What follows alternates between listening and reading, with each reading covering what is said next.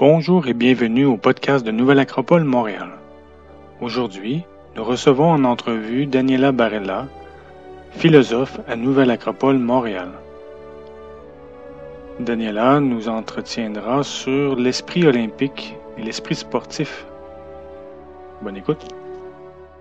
Bonjour Daniela. Bonjour Michel. Bienvenue à cette, petite entrevue où, euh, fait, je voulais euh, parler de l'idée du sport ou de l'esprit olympique dans un sens philosophique. Mais avant de commencer, j'aimerais que ben, tu nous parles un peu de, toi, d'où tu viens, euh, combien de temps que tu es à l'Acropole.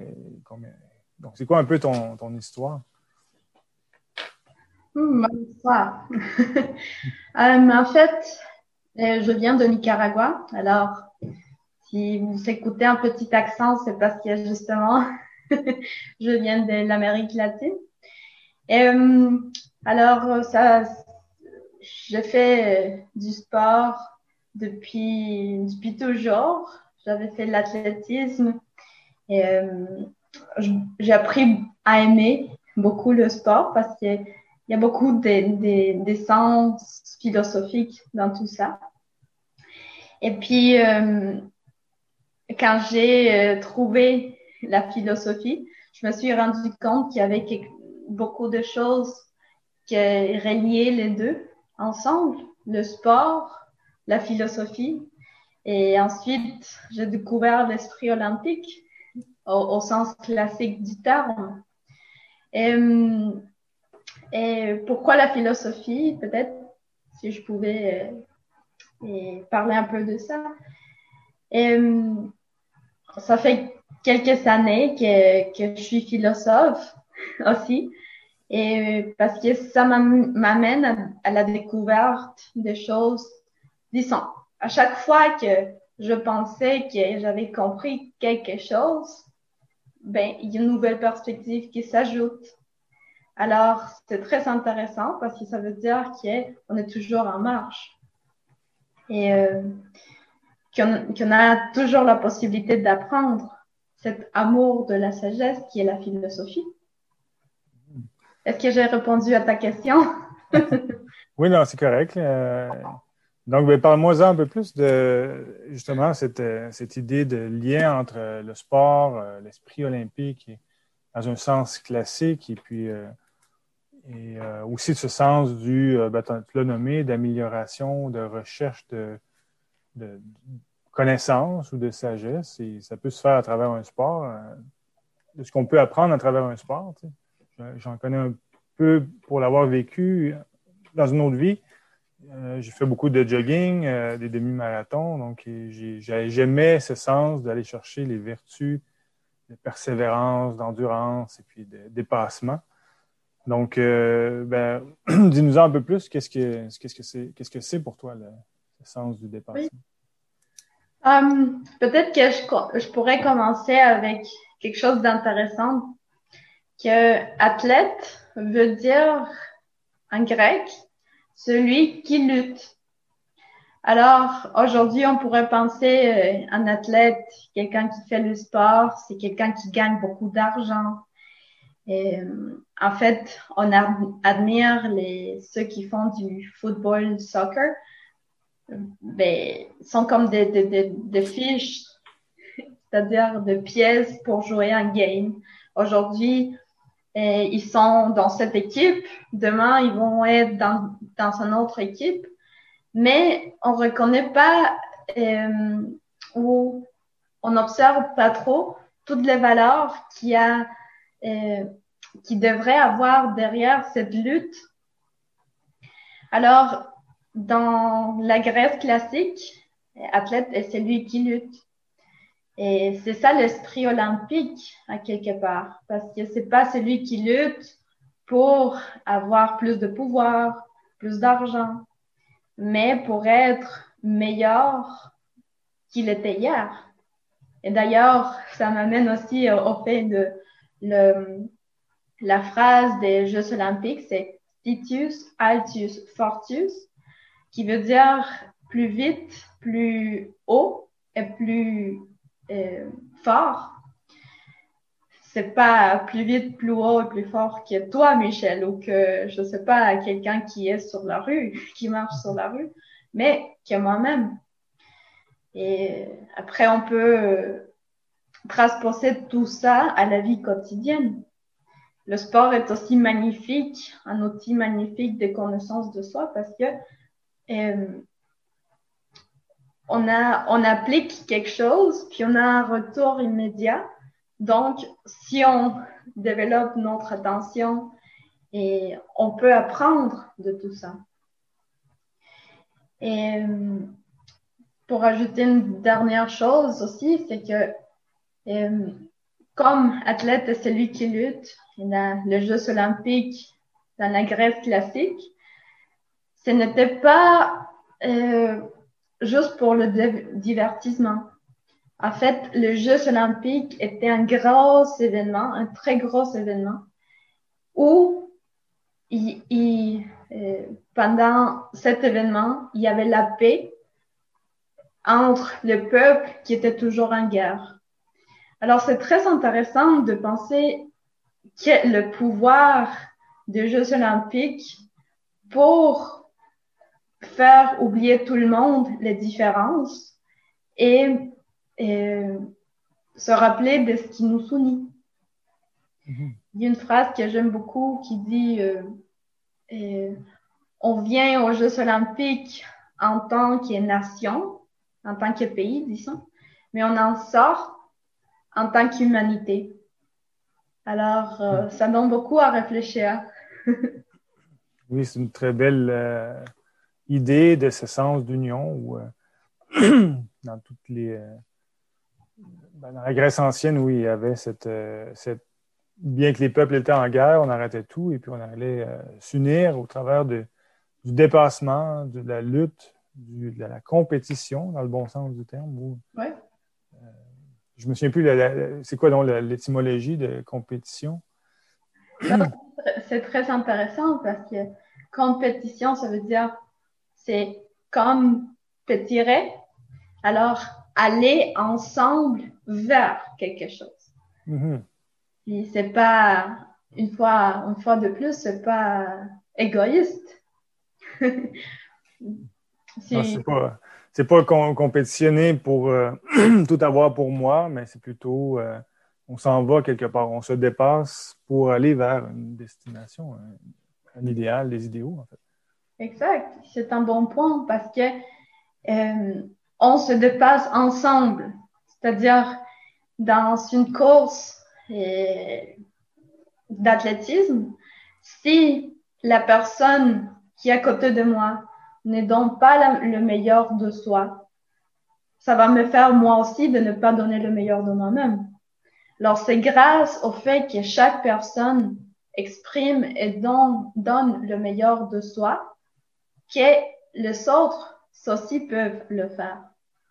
C'est pour ça que c'était très euh, euh, pas noble ou euh, il n'y avait pas d'honneur au fait de faire mettre des pièges pour les autres ou faire de, de, de, mauvais coups.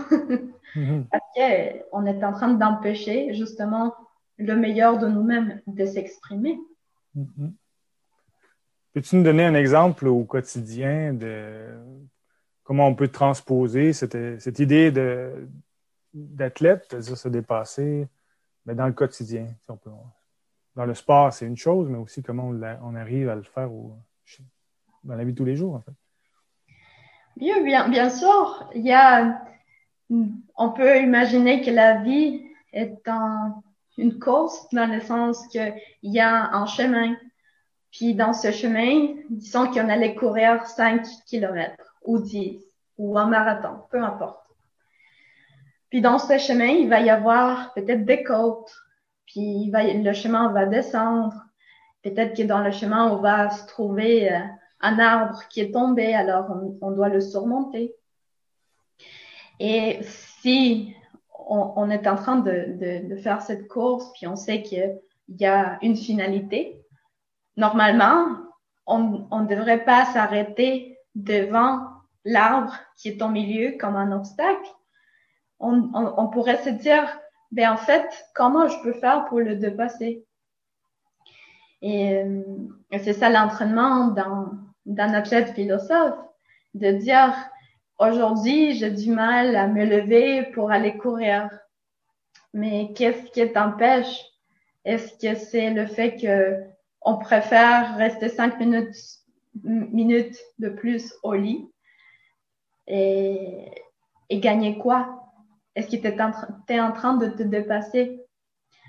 Et, euh, aussi, le fait de, d'apprendre à se mesurer. Des fois, on dit, j'ai jamais couru de ma vie et je veux courir 5 kilomètres. Alors, au lieu de m'entraîner et de, de mettre de petites étapes, je vais, je vais, je vais faire la course demain. Et je me rends compte que j'étais pas capable et je suis frustrée. Mais en fait, c'est parce que j'ai pas agi euh, intelligemment, disons, avec le pas qu'il fallait faire pour pouvoir être capable. Et dans la vie, c'est comme ça. Des fois, on se met de, de buts, des objectifs qui pourraient être un, trop loin parce qu'on ne connaît pas le chemin à parcourir. Mais si on se met de, de petites étapes, ça serait plus facile de parcourir. Alors, il y a beaucoup de métaphores, si on veut, entre le sport et la vie. oui, c'est tout à fait euh, intéressant parce que justement, l'idée de la philosophie à la manière classique, c'est d'arriver à s'observer au quotidien, voir où est-ce qu'on peut euh, s'améliorer, où est-ce qu'on peut appliquer davantage nos propres idéaux. En fait, c'est pas les idéaux du voisin, mais c'est les idéaux ben, que moi, à, quoi, vers quoi moi je me dirige, vers où je veux aller dans ma vie, et voir ce qui, euh, au, quotidien, parce que comme tu le dis, des fois on veut être plus, euh, je sais pas, euh, généreux, plus aider les gens, et puis il y aura des petits obstacles, comme par exemple, ah, ben, aujourd'hui je suis fatigué, ça ne me tente pas de me lever pour aller aider ou, ou je sais pas, il va y avoir des petits obstacles très euh, au quotidien qui, en fait, si on, ne sait pas les reconnaître, mais on va simplement ne pas vivre ou suivre nos idéaux ou suivre nos rêves. Donc, euh, donc cette idée du sport euh, sportif, de compétitionner, ben, ce lien philosophique, je pourrais dire, permet d'unir ces idées-là. Donc, comment tu le vois, comment tu verrais je cherchais une question. je suis en train de, tourner en rond. Mais euh, si il y a un, point intéressant qui t'a touché, le fait de, de dire Ah, aujourd'hui, je suis trop fatiguée pour être généreux, par exemple. Euh, c'est pour moi, c'est très inspirant, les, euh, tout cet esprit olympique, parce que les athlètes dans la Grèce ancienne, c'était les citoyens le plus auquel on pouvait plus faire confiance. Disons, euh, si on savait que tu étais un athlète et que tu as gagné aux Jeux olympiques, on savait que plus que ta médaille plus la, la couronne que tu as gagnée, tu avais des valeurs, il y avait des vertus et, mm-hmm. avec toi.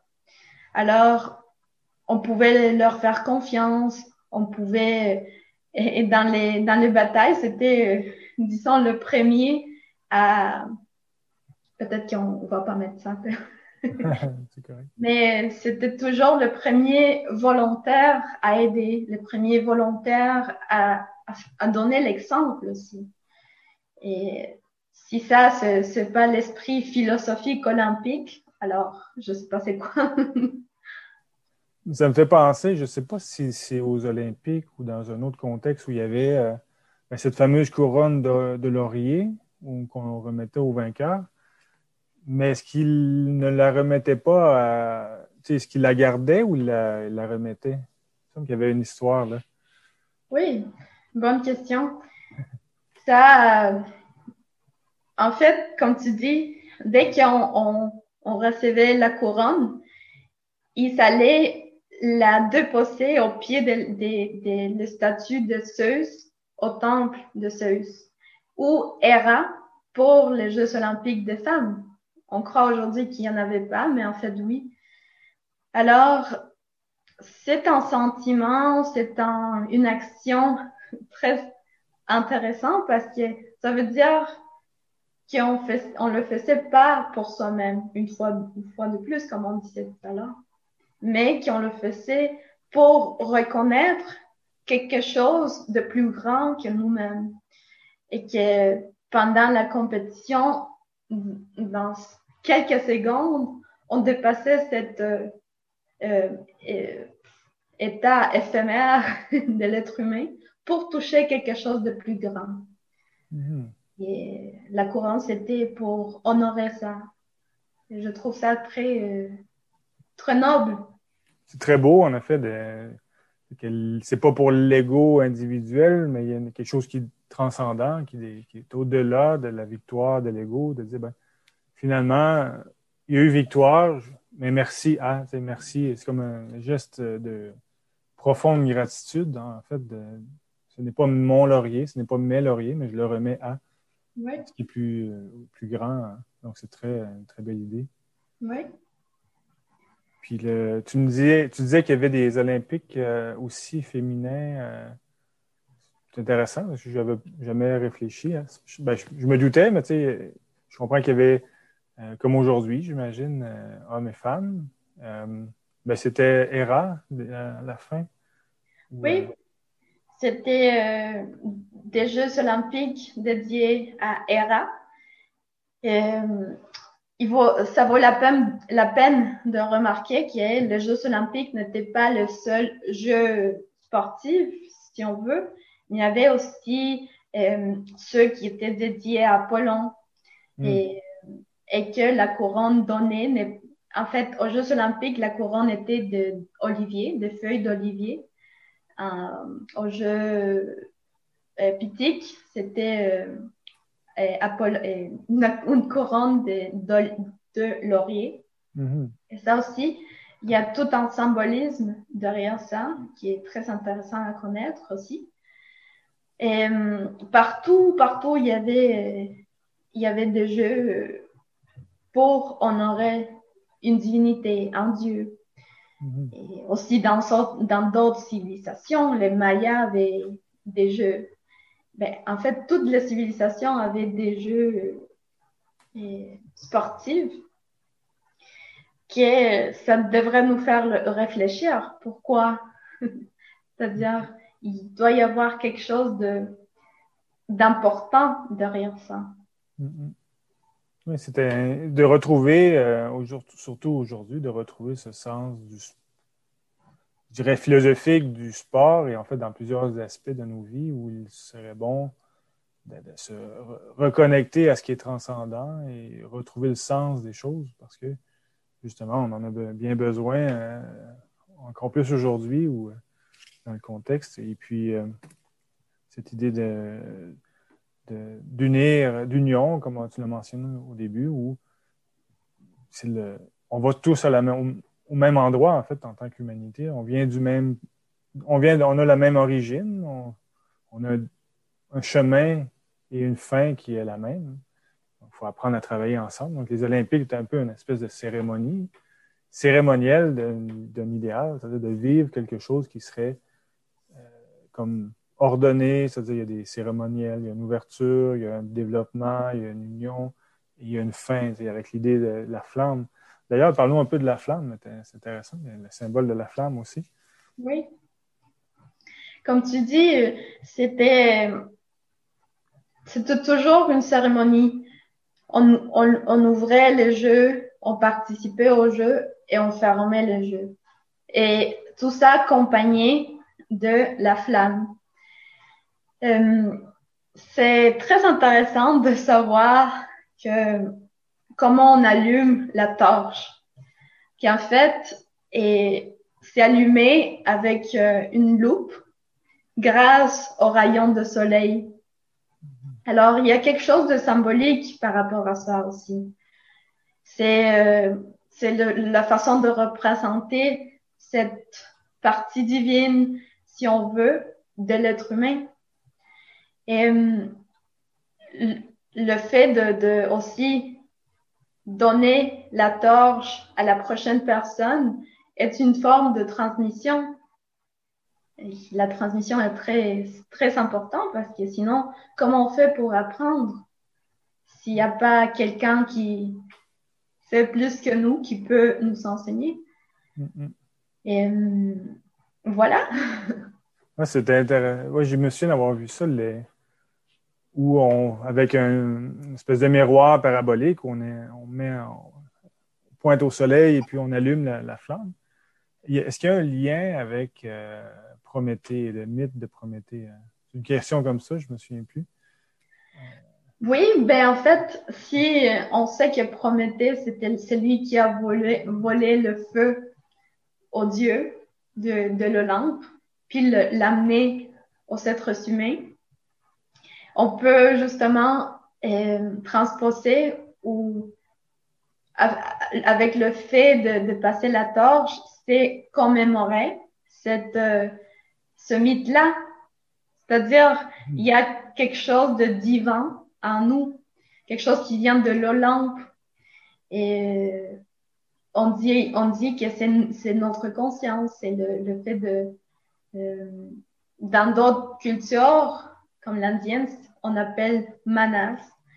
Euh, alors, je pense que c'est, voilà, c'est le sport n'est pas juste euh, aller courir, aller faire de push-ups ou, ou peu importe, mais c'est le fait de tout calmer et essayer de monter de niveau pour un petit peu toucher à, ce feu-là. Et se souvenir, comme tu disais, d'où on vient? Pour savoir qui on est et reconnaître vers où on s'en va. Mm-hmm. C'est très, très inspirant. oui, c'est très, euh, très beau comme image. Et puis, euh, on peut dire, à Nouvelle Acropole, euh, ben, là, on le vit depuis quelques années. Moi, ça fait presque dix ans, même plus que dix ans que je suis là déjà.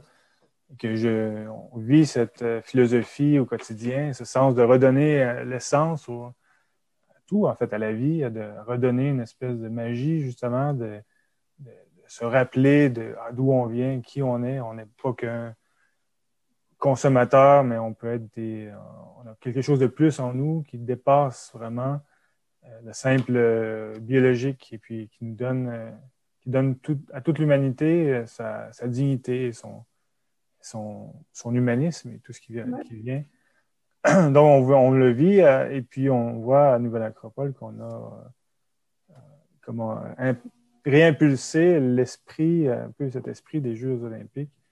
Et on l'a vu on mettra des images ici euh, dans le, montage, mais où il y a cette, euh, les Jeux olympiques et acropolitains. Et puis, il y a quand même beaucoup, beaucoup de choses qu'on peut montrer euh, par rapport à ça.